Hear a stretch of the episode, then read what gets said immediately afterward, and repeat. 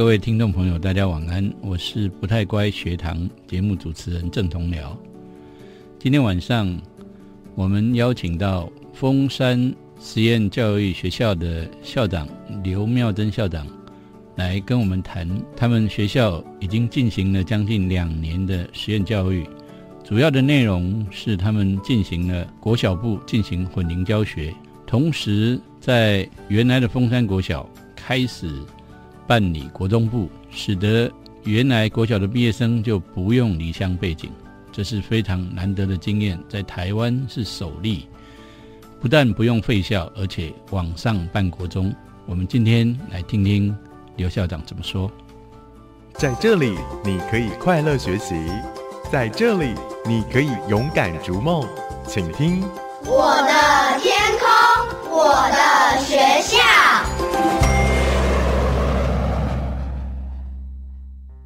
各位听众朋友，大家晚安。我是不太乖学堂节目主持人郑同僚，今天带各位到实验教育的现场，访问峰山实验教育学校校长刘妙珍刘校长。我们欢迎校长。各位听众，大家好，我是峰山实验教育学校的校长刘妙珍，非常高兴今天能够来到教育广播电台。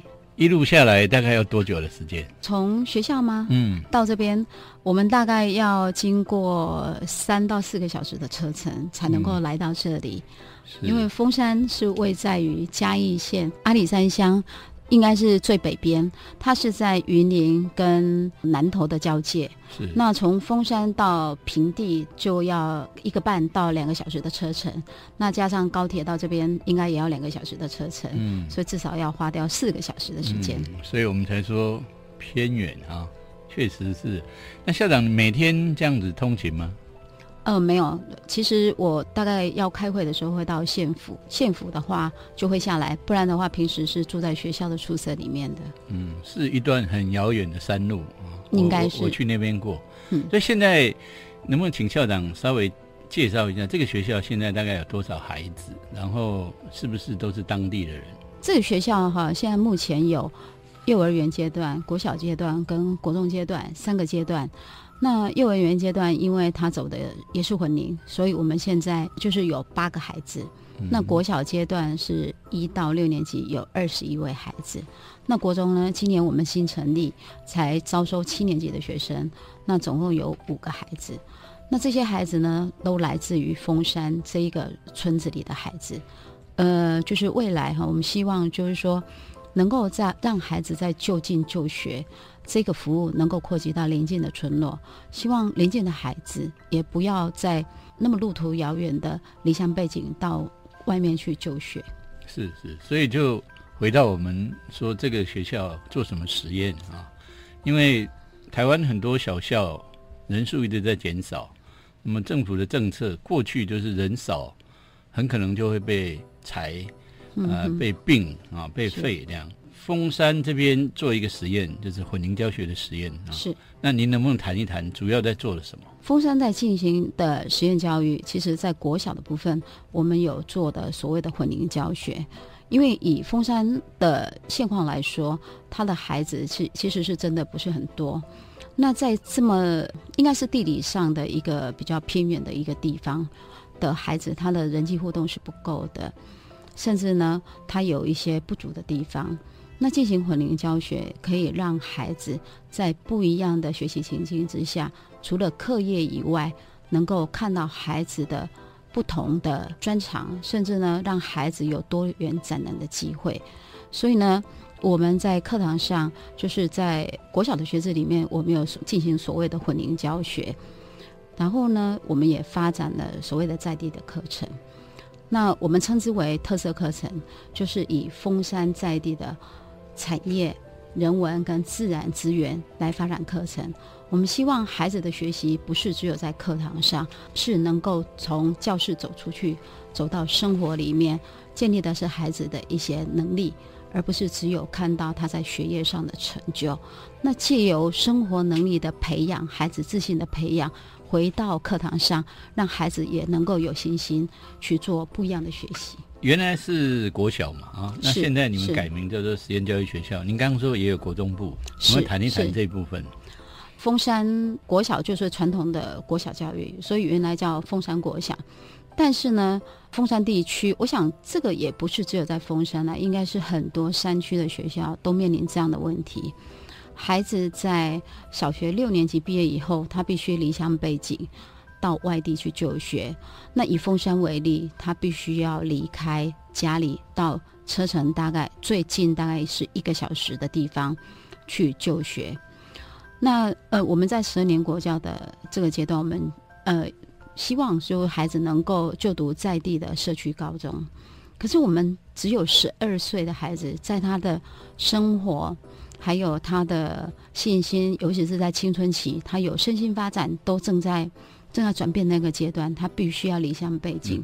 那身心都还不稳定的情况之下，他就必须要可能是寄宿在学校，或者是租房子，或者是举家迁移。那对孩子来说，其实这是一个，我想应该是称之为残忍的一个现象了。嗯，像我我自己，我就觉得很不舍。那在这样的需求跟这样的契机之下，就是峰山家长有这样的需求，那就我们成立了往国中方面成立，希望能够让偏乡的孩子能够留下来在国中就读。嗯，是这个是相当不容易的创举啊。嗯那个是是能够把孩子留下来，那么他们让他们在熟悉的地方，让他们每天可以睡饱，然后再去上学，听起来是不错的。嗯，不过我想从国小要办到中学，这个中间应该会有一些挣扎、一些焦虑。你能不能分享一下过去这一年多你遇到的情形？其实挣扎跟焦虑是一定会的，因为其实实验教育三法它是在一百零三年十一月通过，嗯其实很多人都不太清楚实验教育可以做什么，能够做到什么。当然，我们是走在说真的是实验教育的第一批，我们也面临相当这样子的挣扎，尤其是我们看峰山，看到所有山区甚至是偏乡孩子的这个需求以后，哎，我们就开始去想，我们可以做些什么，能够让孩子能够在这样的教育条件之下。有更好的一个学习，让孩子一个更好的一个展能的一个机会。中间哈这一个焦虑，例如说，其实我们来自于对自己的自信，嗯甚至呢，我想这是一个人性的挑战，对，不容易，因为要面临的就是一个改变，不管是教材，不管是教法，甚至一个观念的翻转。嗯，我想啊，这个部分是我们最大的。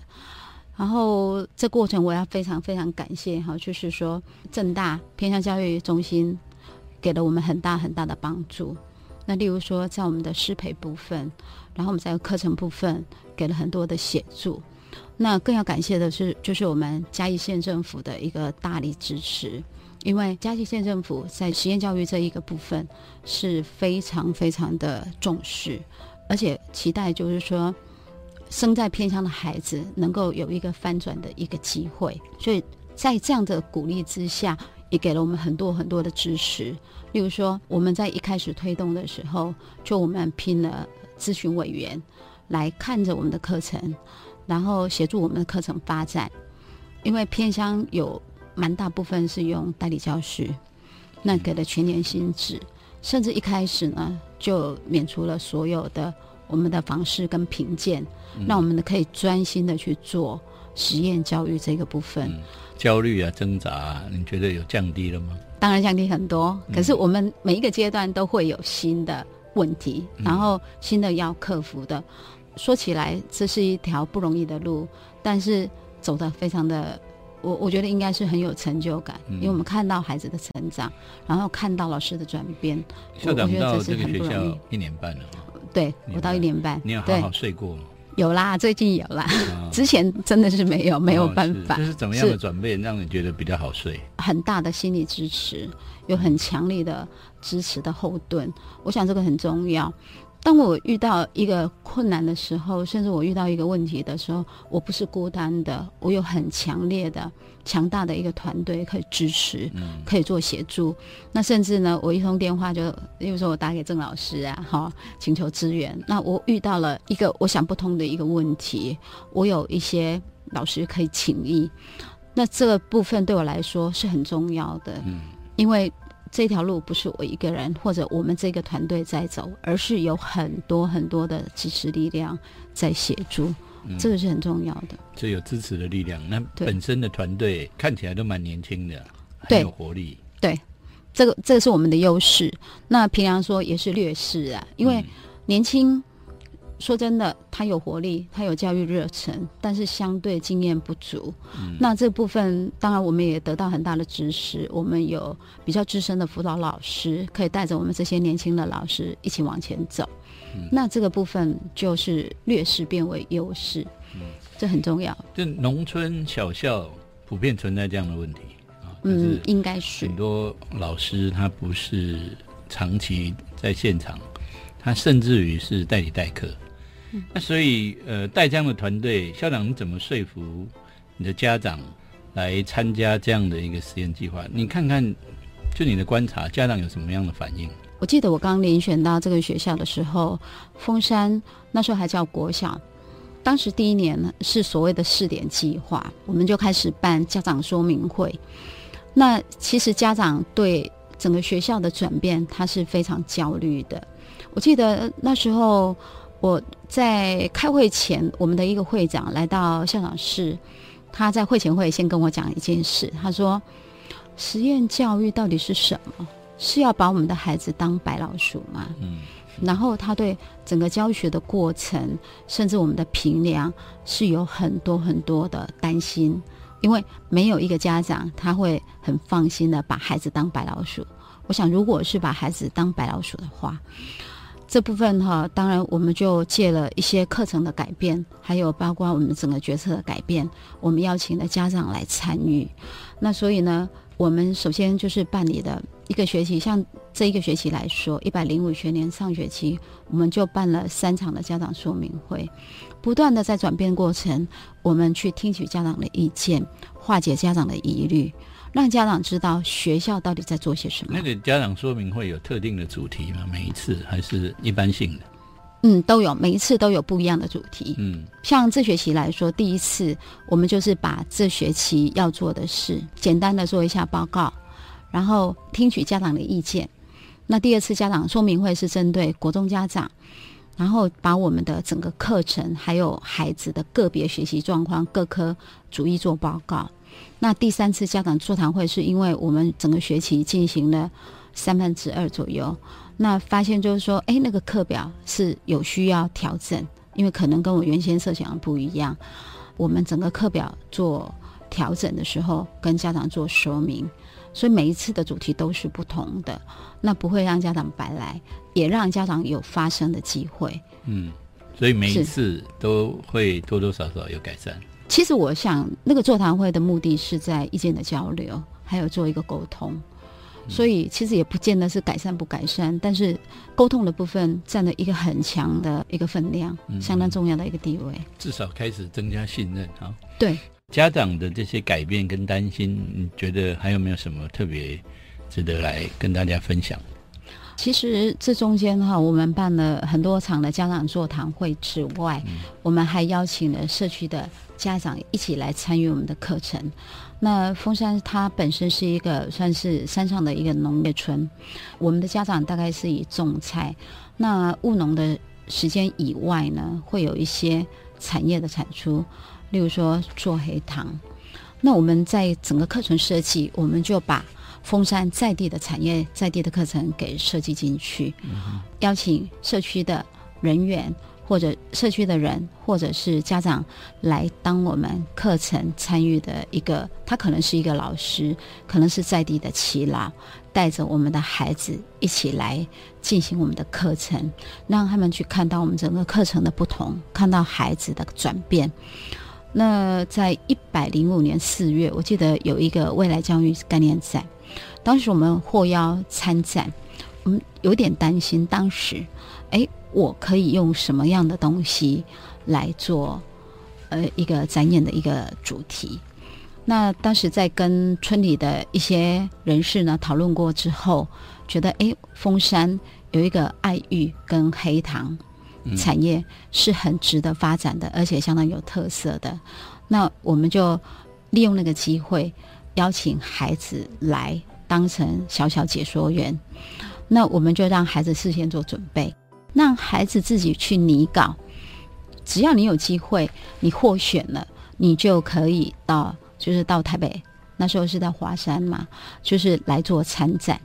山区的孩子，说真的，因为没有这样的训练，他们的口语表达是很弱。但是对他们来说，到台北可以去做一个展演，可以一个解说，那是一个非常非常大的诱因。所以我们就开放，从我记得是从小二到小六都可以自由的报名参与。那我们就邀请了社区的呃社区发展协会理事长，还有在地爱育，还有致黑糖的一些呃专家来当我们的评审。嗯，那所有老师都不参与的，那邀请家长来当观众，来看他孩子的准备跟上台的一个。表演，例如说去解说，那每一样东西都是孩子必须要自己准备的。那在这样子的甄选过程，我们看到的是非常非常的感动。呃，来参与的家长，他看到他孩子在台上，为了去争取一个到台北展演的一个机会，然后他会去准备的去一个备稿，然后准备就是很克服。克服他的恐惧，克服他的害羞，嗯，那去上台去说，嗯，那来当评审的家长，他觉得，哎，原来我们觉得很不起眼的一个产业，一个文化，居然可以有这么多这么吸引人的故事。所以呢，我们整个社区跟家长，他开始看到了学校原来不再只是能够只教教科书的东西，可以将产业、将文化、将自然给结合进来，让孩子养成一个真正的有的能力。所以家长就慢慢的哎越来越认同，他也会来支援学校的教学，来关注学校的活动。整个转型的过程里面呢，你觉得？除了刚刚说的家长之外，还有没有其他你觉得很动人的故事？我想孩子的转变，哈，是我我觉得整个教育最核心的。嗯，那嗯，我们的孩子其实从原来传统的教育，我们看到的就是他在学习的时候，他是一个接受者，老师上课他在听，然后慢慢的转变成。他会开始主动的去表达，甚至呢，呃，会跟会跟校长、会跟老师做一些呃沟通。呃，最近的一个例子哈，我想这是孩子的转变，我觉得这是非常不简单，主动性变得不一样的。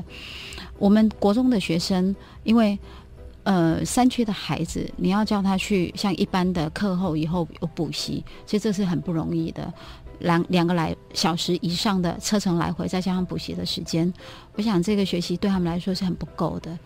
那学校希望希望借由我们有比较好的一个读书的环境，然后有老师在这边做指导，所以其实我们有安排了晚自习的课程。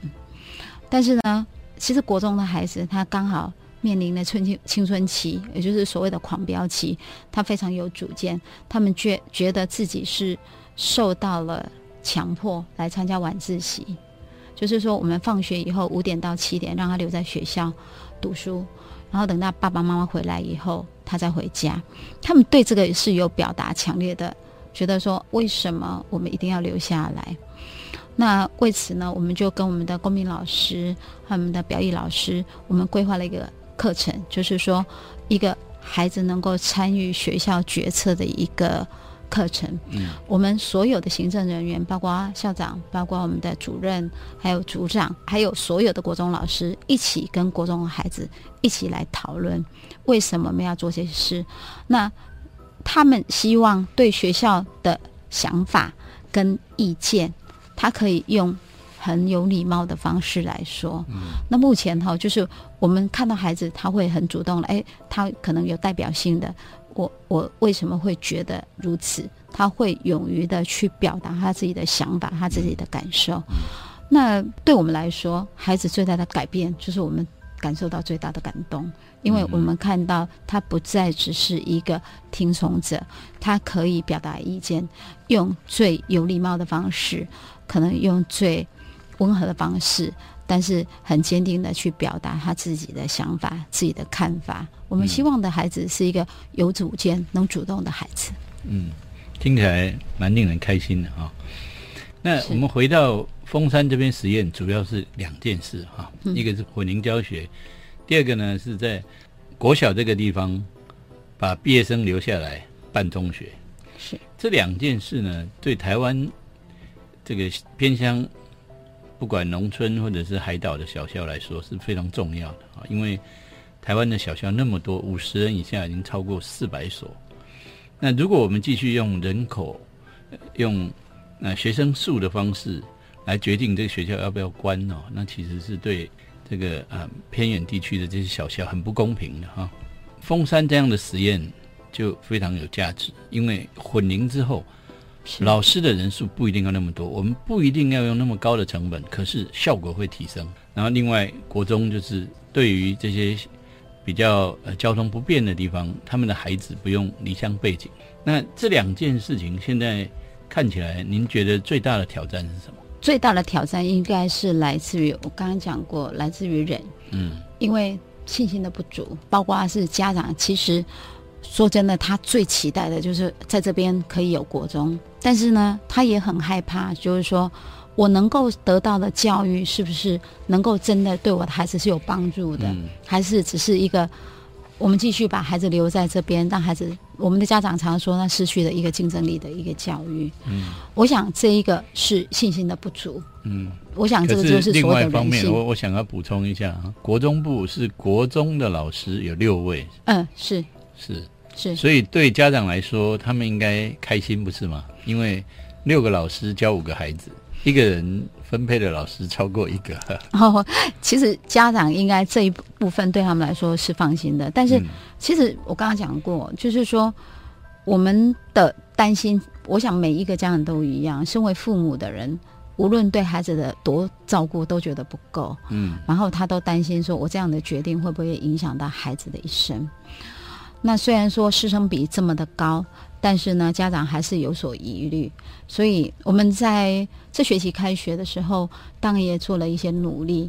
呃，五个孩子，家长他怎么会知道说这些孩子的照顾是不是够的？嗯，所以呃，当家长要求说我是不是可以入班观课的时候，我想这个是一个现在所谓教育的一个，这是整个趋势。就让家长，我们让家长进教室看，嗯，我们是都同意的。对你，你愿意的话，你就进来看。看我们的教学，而不是我们自己说我们自己很认真啊，很好。听说你们还用了另外一招，不是吗？跟一般的国中我们做同样的，我们还找了嘉义县最大的学校合作，成为伙伴学校。家长，我想我们实验教育可能三年后他会看到会考成绩，可是任何一个家长他不能等那么久，所以我们跟嘉义县最大的学校合作，呃，就是有共同来进行。所以我们定期评量，然后呢，把我们的孩子加在他们的学校里面去做排序。当然，我们要看的是孩子跟自己比，而不是只有跟别人比。因为在这么大，可能一个年级几百个学生里面，我们看到孩子的地位，他的学习的状况是如何。那当然呢，我们除了这个以外，还会有一些其他的策略去检测孩子的一个学习的成长的状况，去做做记录。还有就是网络资源的运用。嗯，其实我们的孩子他的学习历程，常常有时候我们可能过了他某一些没有达到或者不够经手的一些东西，他可能会被忽略掉。所以我们是用了网络资源的运用去记录孩子的一个学习历程，然后可以去检视孩子在学习上经手跟还需要加强的部分。然后让老师可以在教学上适时的去做课堂上的一个补救，让孩子真正能够达到精手学习的状态，这是我们的希望。那这个网络资源的运用呢，就可以让家长也去检测、去关注到孩子的学习，让同时不管是孩子、不管是老师、不管是家长，能够一直在关注孩子的学习。嗯，所以这个部分家长是觉得哎很棒的。哦。那孩子会不会在上网的同时去做别的那个游戏啊，或者是呃到处去搜寻他们有兴趣，不一定是学习的，直接要你们你们要他们去学习的东西。嗯，这是很有可能的。不过目前我们学校是还没有发生。那原因就是说，我们在网络使用上，其实跟孩子有做一样的约定。当孩子我们要他负责的时候，就是说他能够做到的，我们就把他做时间的切割。呃，他必须遵守一个对我们的承诺。那当然，这也是对孩子的一个负责。既然我们的教育不只是只有在课堂上，还有学业上的学习，我想。这是品格教育的一部分。那如果说孩子没有做到，那表示我们的教育是需要加油的。所以这个部分，孩子跟我们的约定上，就是他该做的事情，他确实是会照着去遵守的。所以目前来说，没有这个困扰，还没有。校长可以说一下怎么跟孩子约定吗？嗯，我们刚才讲到，就是有一个像，例如说公民的一个课程，那我们来做一个协约。那当孩子他，例如说，嗯，孩子他会去提，我们大人设想我们的专注能力是没是可能可以长一点，但是孩子他可能他的专注的时间没有办法那么久，他可能只有三十分钟，可能只有四十分钟。那我们在让他去使用的这个部分，就依孩子自己去做切割的那个时间点去做，让他去做线上的一个复习。所以有类似签约这样。他们有，其实就口头约定，但是我们就是很正式的，请孩子来担任记录，嗯哼，请孩子来担任发言人、代表人，各有各的任务。那孩子呢，就是他们有共同答应，哎，我是可以做到的。他们找出一个共同的可以做的一个时间，然后我们就一起来做。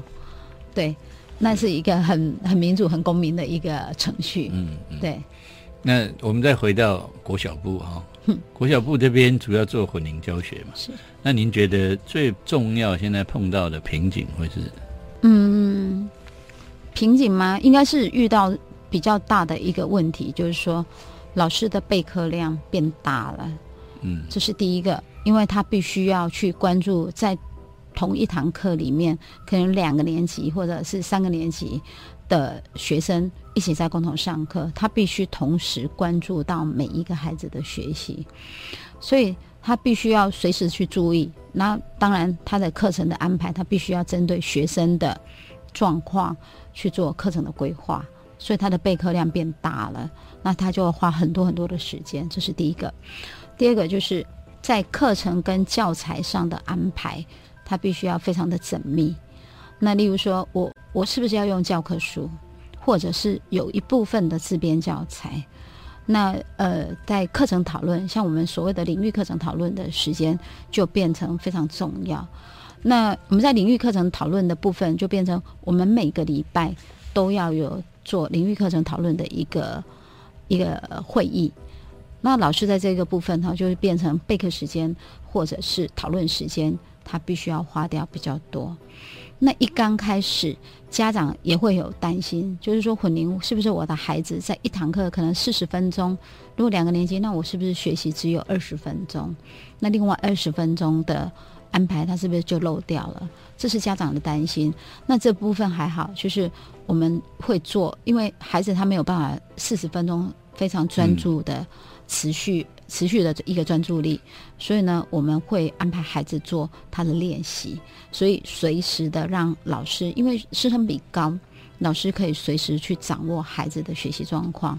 那如果有孩子有可能他在某一个部分学习的不精熟的情情况之下，在混龄教学的情况之下，他可以在课堂上及时得到补救教学。那能力好的孩子，他可能有机会用超越他自己的成绩去学到更高层次的一个知识或者一些个概念，所以对孩子来说，这部分是算是对是很有帮助的。但是对老师来说，那其实真的是一个蛮大的一个挑战。嗯，不过理论上，如果混龄之后，原来两个老师他们一起教，如果一个教，另外一个协助备课，他的分量。是不是也是相对的，就有人分摊呢？嗯，我们是用团队备课，是所以没有说两就是如果混龄的话，就有两位老师，我们是看课程。那像我们有所谓的特色课程，它就有呃一到六年级，甚至一到七年级的混龄，我们就会分组，可能就有不一样的老师，有不一样的任务。但是呢，在一般，例如说我们学科低年级的国语，它可能就只有一个老师。那但是我们备课，我们又用的是领域课，整个领域一到六年级要有上领语文课的老师一起来备课，一起来讨论，那可以呃增加别的，就是听听看别人的意见，然后看到别人的一个教学的优势去做学习，这样子。所以备课量其实还是很多很大的。我们在四月底五月初，包括刘校长也一起去那个欧洲，去奥地利去参访小校嘛，哈，我们也现场看到是人家十八个孩子的学校只有一个半老师，那半个还是跟邻近学校合并的，那一个就是校长。对，那另外四十八个孩子的学校呢，有三个老师而已，那韩校长啊。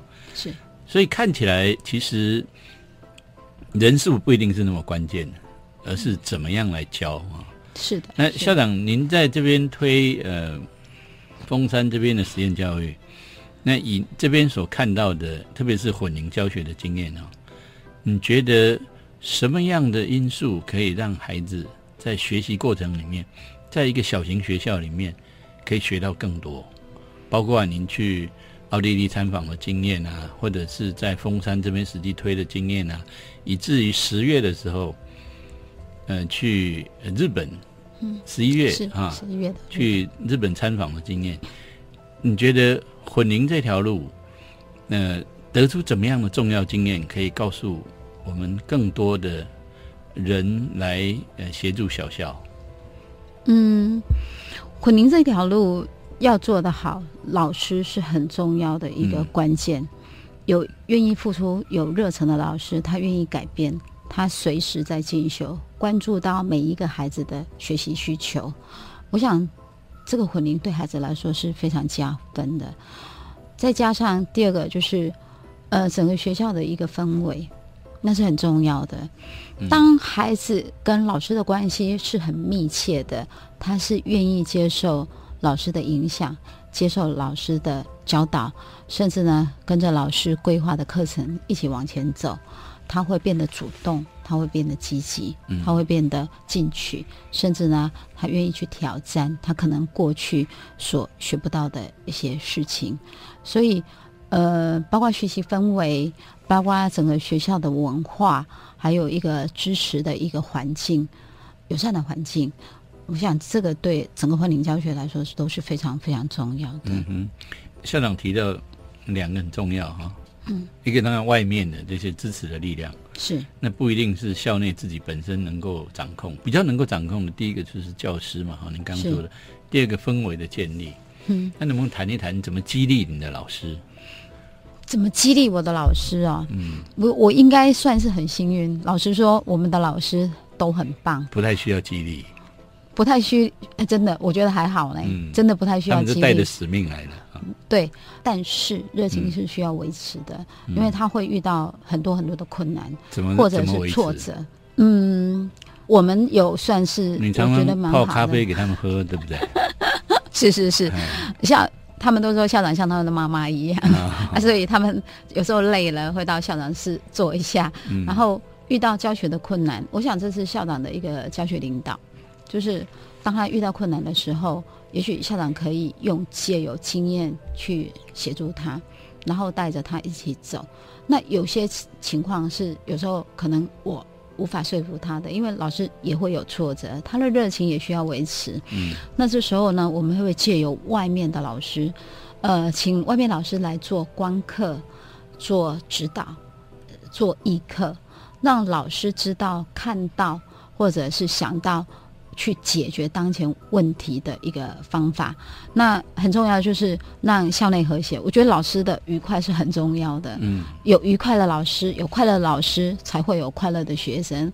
那他在一个很友善、很快乐的环境之下，他才会全力以赴为我们的孩子做努力。我想重点是我们整个氛围啦，不是一个人可以做的。哦。像像能做的不真的不太多。嗯能够好好泡咖啡，激励大家，是一开始哦。是是，最最后一个简单的问题啊，那么校长来峰山之前，可能也没有想到这边有幼儿园，有国小部，竟然还长出一个国中部来，对不对？是是。那你后悔吗？老实说，我没有后悔过呢。嗯我还蛮愉快的。嗯就是说，当我来到峰山以后，我开始去检视我们整个实验教育三法，然后我开始带着整这个学校一起去努力。那这时候呢，我也开始去检视我自己过去的教育观还有教学观。我发现这个是呃台湾教育史上一个很重大的一个转变。然后在有生之年，在我们教育的路上，可以在这条路上真的去为自己做一点想做的事，然后让孩子能够在摆脱过去只是听，然后只是接受的这种教育的方式，让孩子能够多元展能，能够发挥他的不同。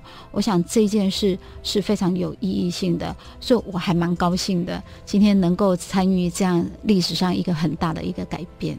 我觉得这是一件很值得欣慰的事。